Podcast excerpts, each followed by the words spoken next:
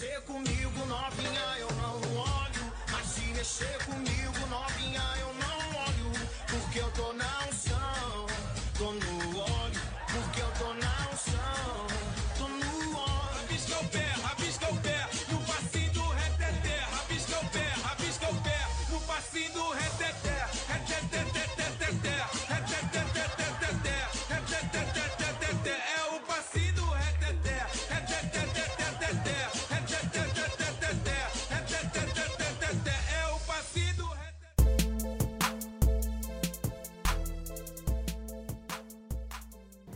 Então essa morte espiritual, ela corrompeu o tríplice relacionamento para o qual foram criados. Então no vídeo que falamos sobre o Deus triuno, nós, nós vimos que nós temos um tríplice relacionamento com Deus. Então, quando o pecado entra, essa morte espiritual que nós herdamos de Adão e Eva, quebra-se, corrompe-se esse tríplice, esse tríplice relacionamento. Então, qual é o primeiro relacionamento? Relacionamento com Deus. Então, ele foi corrompido por causa do pecado, dos os seres humanos passaram a adorar a criatura ao invés de o Criador.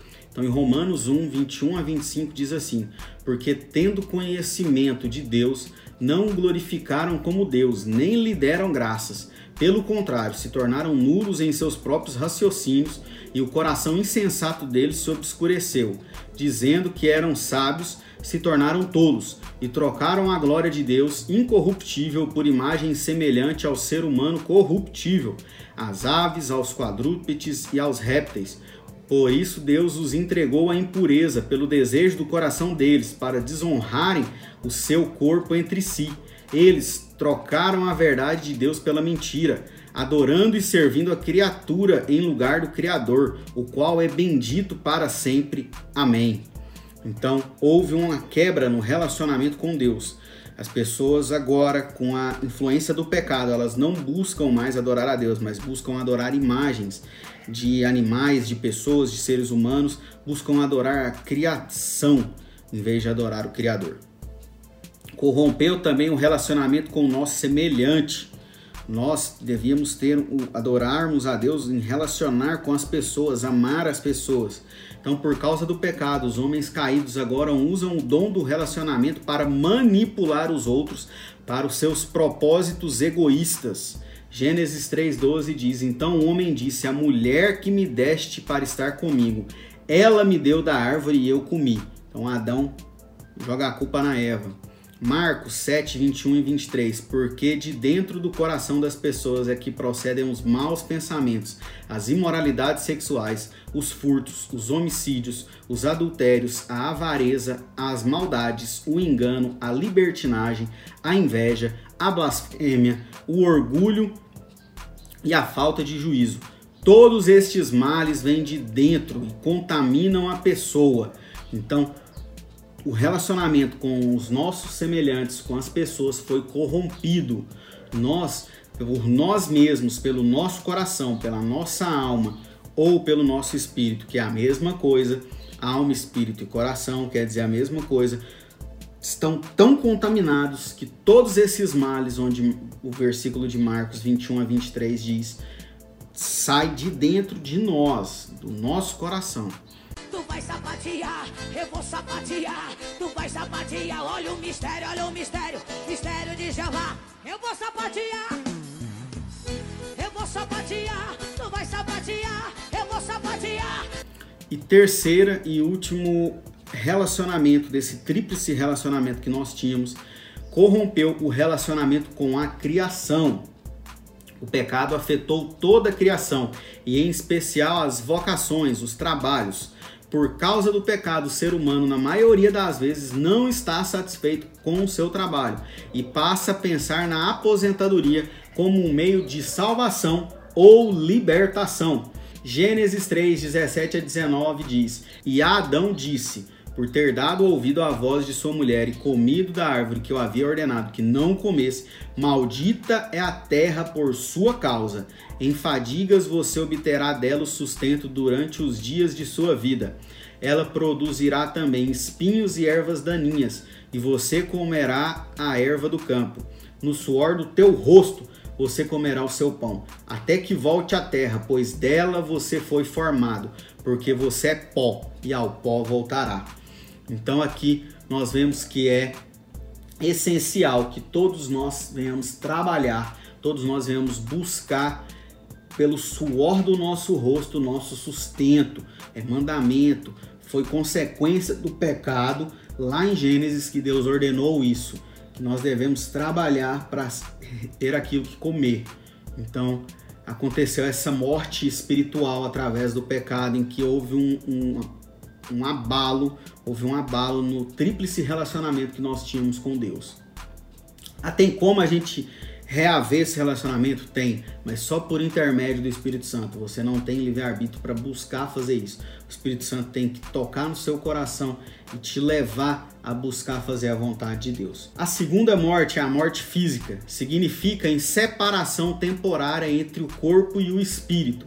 Gênesis 3,19 diz: No suor do seu rosto você comerá o seu pão, até que volte à terra, pois dela você foi formado, porque você é pó, e ao pó voltará.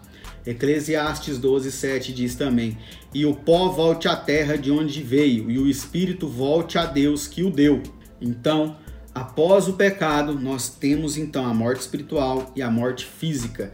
Ela rompeu então com o plano que era nós vivermos nesse mundo por milhares de anos que era o plano inicial, mas por conta do pecado vai haver uma separação entre o corpo e o espírito, em que o corpo voltará ao pó da terra, então nós precisamos ser enterrados. Muita gente que defende aí a, a cremação de queimar o corpo, ah, mas é o pó, vai ser o pó. Não, não é esse, não é esse pó, isso é cinza, isso não é pó.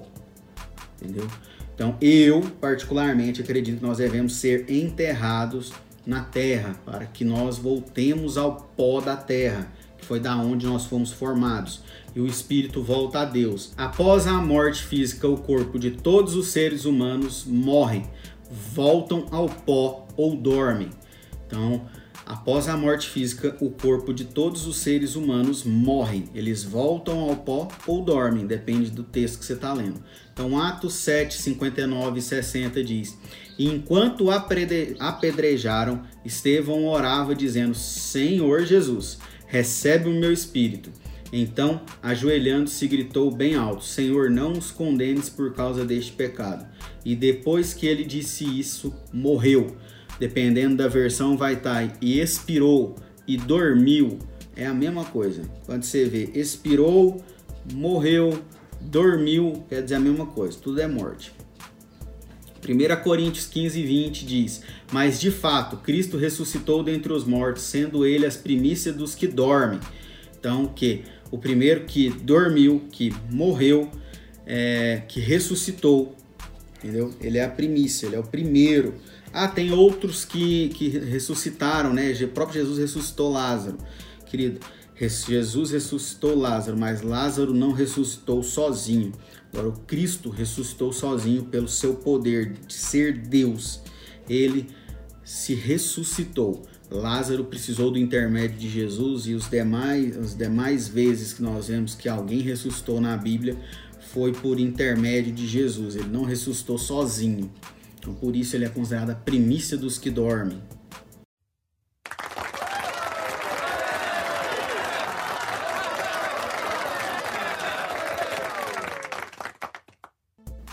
Após a morte física, a alma ou o espírito de todos aqueles que foram salvos por Deus estão no céu junto com Jesus, que passaram pela morte física, o espírito deles está com Deus. Então nós vemos alguns termos para falar céu, né? Então nós temos em Lucas 16, 22, chamando de seio de Abraão. E aconteceu que o mendigo morreu e foi levado pelos anjos juntos de Abraão. Morreu também um rico e foi sepultado. Eu estou usando aqui a nova versão Almeida, então Almeida atualizada. Então aqui está junto de Abraão, mas se for na Ara, na Almeida Revista e Atualizada, que é um pouco mais antiga, ela vai estar tá seio de Abraão, beleza? Lucas 23, 43 vai dizer paraíso. Jesus lhe respondeu: Em verdade lhes digo que hoje você estará comigo no paraíso, quando ele vira para o ladrão na cruz. Atos 7,59 diz: Na presença de Jesus. Enquanto apredejaram, Estevão orando, dizendo: Senhor Jesus, recebe o meu espírito. Então, na presença de Jesus aqui. 2 Coríntios 12, do 2 ao 4 diz: Terceiro céu ou paraíso. Conheceu um homem em Cristo que há 14 anos foi arrebatado até o terceiro céu.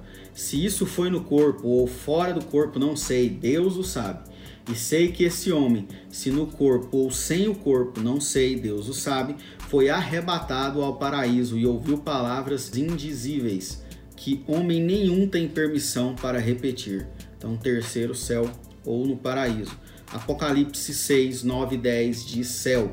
Quando o cordeiro quebrou o quinto selo, vi debaixo do altar as almas daqueles que tinham sido mortos por causa da palavra de Deus e por causa do testemunho que deram, clamando com voz forte, dizendo: Até quando, ó soberano Senhor, santo e verdadeiro, não julgas nem vingas o nosso sangue dos que habitam sobre a terra? Então, uma observação aqui: estão aguardando a ressurreição e glorificação do corpo. Então, é, essas almas né, que estão no céu, debaixo do trono de Deus, estão aguardando a ressurreição e glorificação do corpo. 1 Tessalonicenses 4, 16 e 17 diz: Porque o Senhor mesmo, dada a sua palavra de ordem, ouvido a voz do arcanjo, ressoada a trombeta de Deus, descerá dos céus, e os mortos em Cristo ressuscitarão primeiro. Depois nós, os vivos, os que ficarmos, seremos arrebatados juntamente com eles, entre nuvens, para o encontro com o Senhor no, nos ares, e assim estaremos para sempre com o Senhor. Apocalipse 21, 1 a 8 diz: E vi no céu e, no, e vi novo céu e nova terra, pois o primeiro céu e a primeira terra passaram, e o mar já não existe. Vi também a cidade santa, a nova Jerusalém, que descia do céu, da parte de Deus, preparada como uma noiva enfeitada para o seu noivo. Então ouvi uma voz forte que vinha do trono e dizia: Eis o tabernáculo de Deus com os seres humanos. Deus habitará com eles. Eles serão povo de Deus, e Deus mesmo estará com eles e será o Deus deles e lhes enxugará dos olhos toda lágrima, e não existirá mais morte, já não haverá luto, nem pranto, nem dor, porque as primeiras coisas passaram. E aqueles que, que estava sentado no trono disse: Eis que faço novas todas as coisas, e acrescentou: Escreva, porque estas palavras são fiéis e verdadeiras.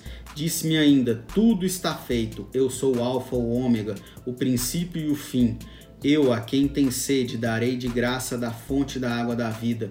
O vencedor herdará estas coisas, e eu serei o Deus dele, e ele será o meu filho.